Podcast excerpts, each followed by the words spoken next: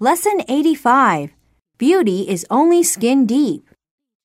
It is natural for people to be attracted to beautiful things. It follows, therefore, that most women desire nothing but to look beautiful. That is why they cannot help but spend vast sums of money on cosmetics and fashionable clothing. They are interested in nothing but their looks. However, they should be reminded that beauty is only skin deep. Instead, they should pay more attention to their character because when you have character, you have class, and that is what gives one inner beauty.